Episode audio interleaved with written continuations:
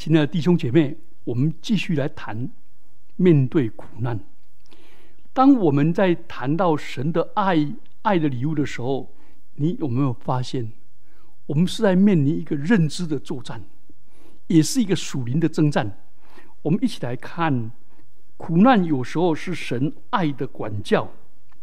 上帝爱我们，所以上帝不会放纵我们。当我们犯罪、我们做错，或者我们想错，或者我们的行为错的时候，还坚持不肯悔改，上帝就用管教来领我们感恩、热心的悔改，而这个过程会产生痛苦。希伯来书说：“我儿，你不可轻看主的管教，被他责备的时候也不可灰心，因为主所爱的。”他必管教，又鞭打凡所收纳的儿子。再者，我们曾有生生的父管教我们，我们尚且敬重他，何况万灵的父？我们岂不当更顺服他得生吗？生生的父都是暂时随己意管教我们，唯有万灵的父管教我们，是要我们得益处。使我们在他的圣洁上有份。耶稣也对老底家的教会说：“启示录三章十九节，凡我所疼爱的，我就责备管教他。所以你要发热心，也要悔改。所以苦难另一个来由就是上帝的管教。我们为人父母的。”都会管教儿女，但是有时候做父母的管教儿女是出于自己的情绪不好，而不是孩子的的行为不好。但是我们上帝是万灵的父，他的管教纯粹是为我们的益处，使我们悔改。举个例子，当以色列人离弃上帝。上帝的管教就领导他们，他们痛苦、受制裁、被外邦人侵略、被掳到外巴比伦，然后呢，最后被分散到全世界各地。为了促使他们悔改、倚靠上帝、重新归向上帝，譬如合神心意的大卫王。却放纵自己的私欲，并且还借刀杀人。他跟自己的属下的妻子通奸，而且借刀杀了属下。上帝严严的斥责他的罪恶，并且告诉他：他虽然悔改了，刀剑必不离他的家。所以他死了四个儿子，自己的妻子被人。玷污，后代永不离开刀剑的威胁。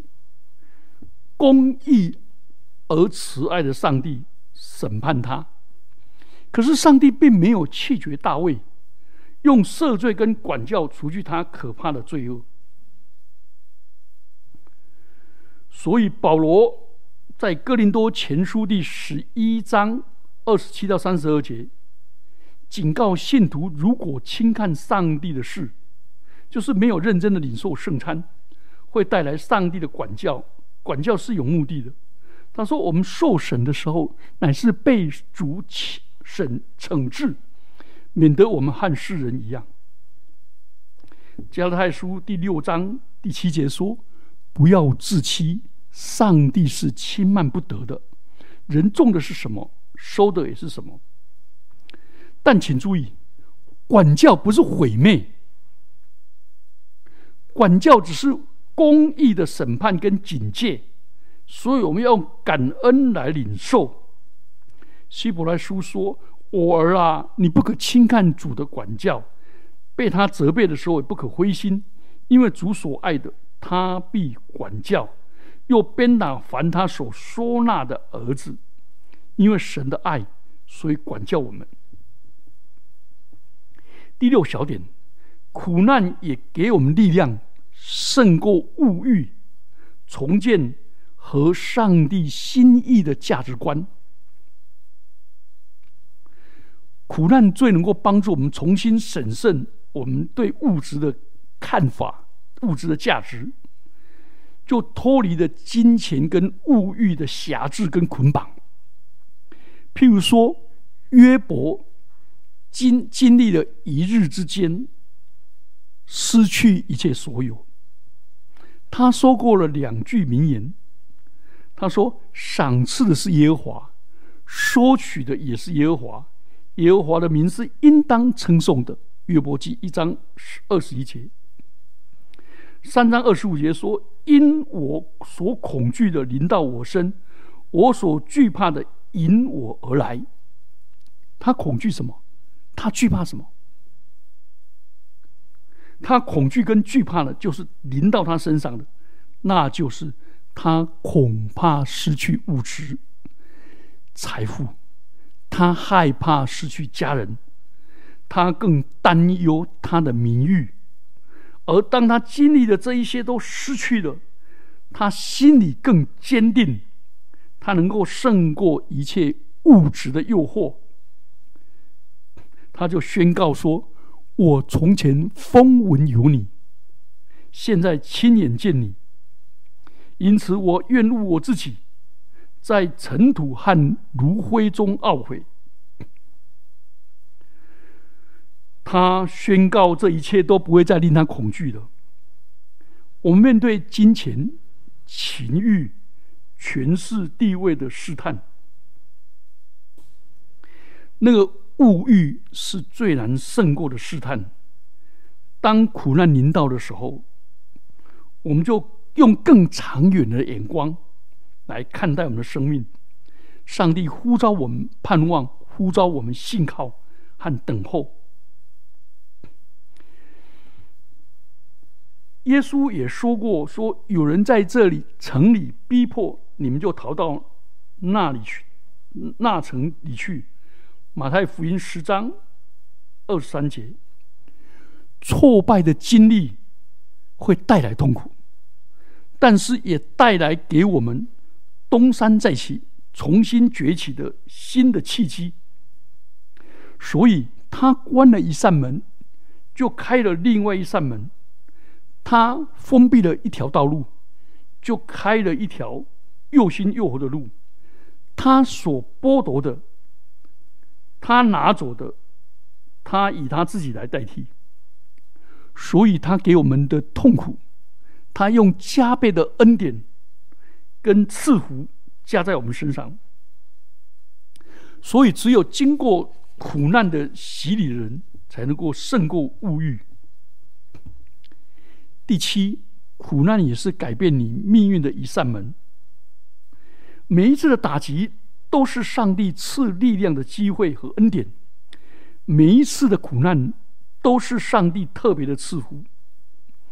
它使你我经历的苦难，带领我们进入一个新的领域，提升我们进入一个新的境界，甚至于开辟了特殊的职场，改变很多人的命运，成为你和许多人的祝福。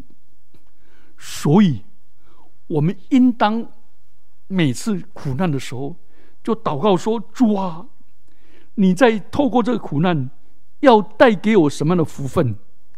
要使我怎么样成为你施恩福的工具？这个这两个祷告是值得我们的。主啊，你要我领受什么样的福分跟恩典？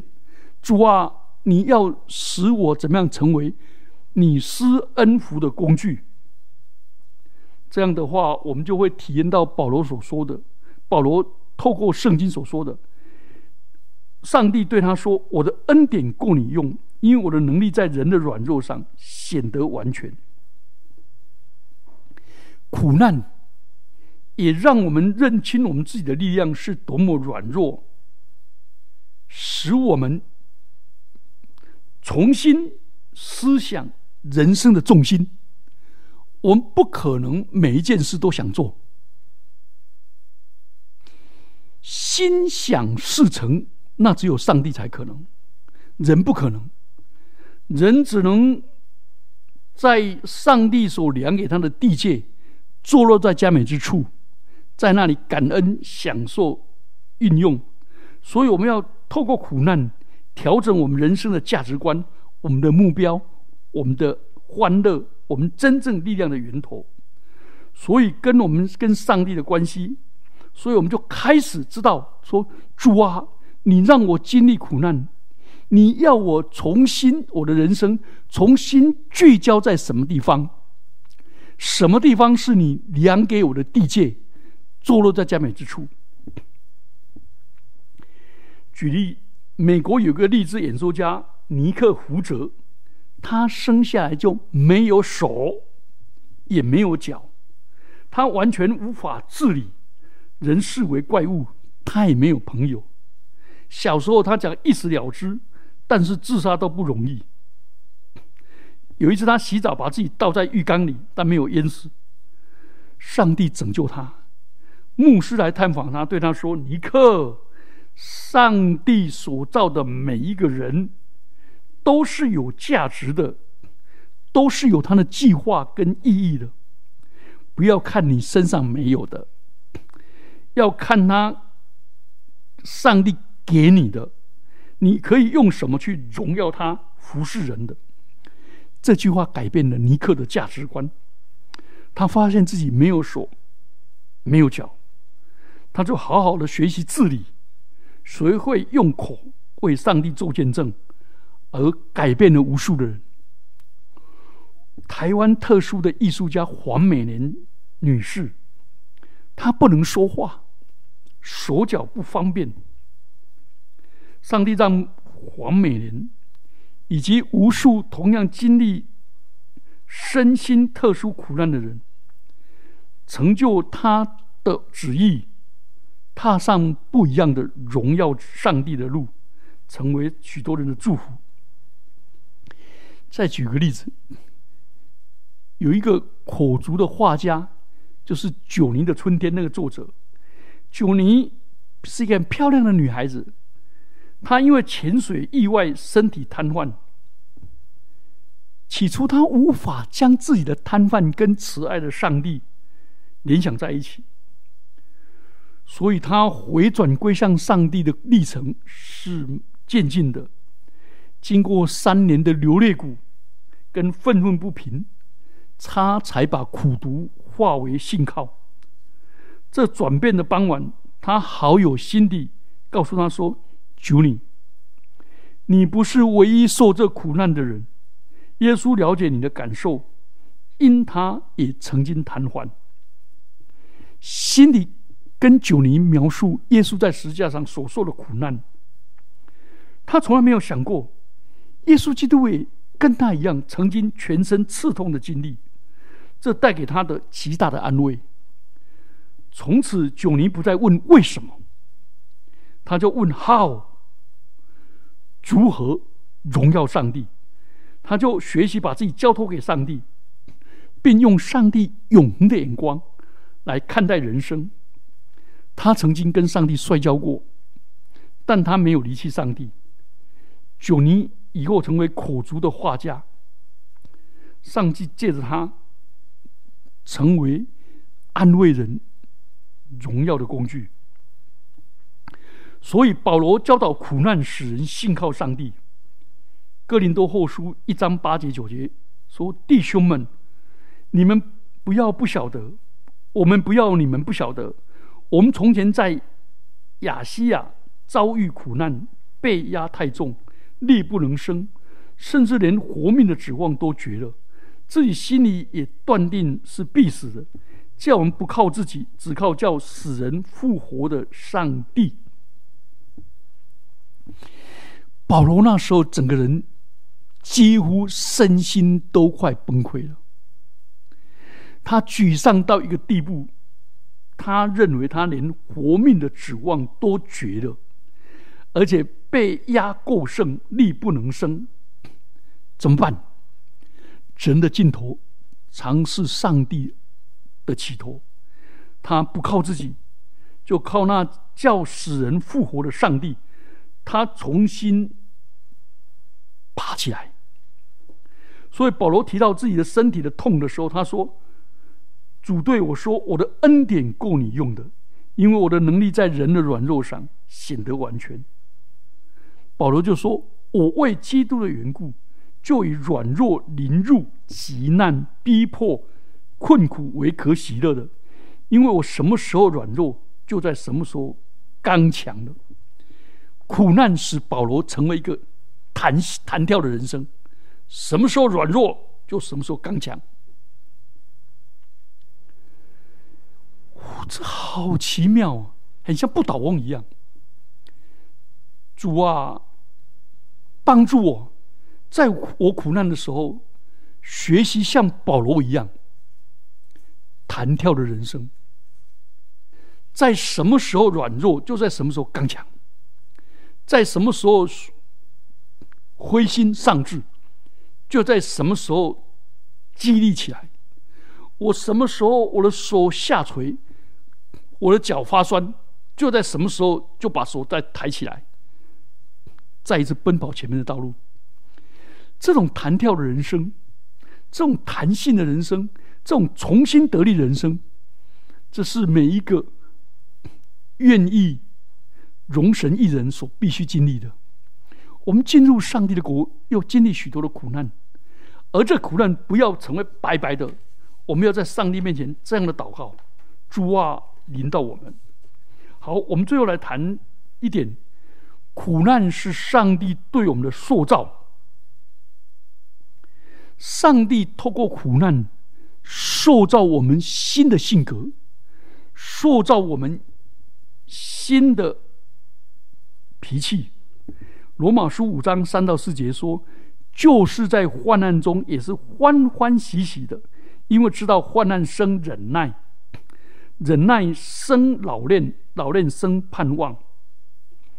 雅各书一章二二到四节说：“我的弟兄们，你们若在百般试炼中，都要以为大喜乐，因为知道你们的信心经过试炼，就生忍耐。”但忍耐也当成功，好使你们成全完备，毫无缺欠。保罗的教导跟雅各的教导都有一个关键词，这个词叫做“知道”。患难终会欢欢喜喜，是因为思考的角度换一个角度，患难就哭哭啼啼、悲悲惨惨。忧郁寡欢，这是一般人的经历，或者说正常人的做法。但是有另类的人，是属神的人，他就新的认知。保罗的认知是：患难就生了最宝贵的那个坚忍的力量，刚强坚忍的力量。那个忍耐不是。我们那个负向情绪的忍耐，是心之一把刀那种痛苦，不是？那忍耐是一种坚持的爱，爱是恒久忍耐。换句话说，我选择因为患难，我上帝就给我力量，使我这个人能够坚持到底，能够坚忍，能够有耐受力。现在人能够成功，是常常是因为在高压之下有耐受力的人，而不是在高压之下就是崩溃的人。现在崩溃的人太多了。现在可期许的是 EQ 高的人，而 EQ 高是因为认知。所以保罗，你有没有发现这段话就是现在心理学、现在那个辅导学里面那个 R REBT 的方法？他说：“忍耐生老练，老练生盼望。”然后盼望呢，不至于羞耻，不会落空，因为圣灵在浇灌。所以，我们基督徒的不只是那个理情行为疗法的认知而已，我们还有一个是圣灵的浇灌。哦，这是很美的。好，我们来再看雅各书。雅各书说：“落在百般试炼中”，意思就是那个试炼是层层叠叠，一直来，一直来。好。都要以为，以为跟认知一样，以为是新的角度，这是大喜乐，不是喜乐而已，是大大的喜乐。因为知道信心胜过试炼，就生忍耐，一样。我人生需要的是主啊，给我一个属灵的数值，就是忍耐，能够坚忍。而坚忍是透过患难而来的，而且坚忍使我这个人就成全完备，使我这个人因为坚忍努力。你有没有发现，所有任何的成就都要真坚韧？学小提琴、学钢琴、运动各方面，几乎连学外文都需要坚韧。所以苦难并非无辜，苦难是上帝特殊的恩典，很奇妙。呃，尼托生弟兄写一首著名的、有名的诗歌。就是表达苦难对我们性格的塑造，那个也写成这个也变成可以唱的。你若不压橄榄成渣，就不能出油；你若不投葡萄入榨，它就不能成变成酒；你若不炼拿达成膏，它就不留芬芳。主啊，我这人是否要受你许可的创伤？等等。所以他的副歌说：“每次的打击都是真利益。如果你说去的东西，你以自己来代替。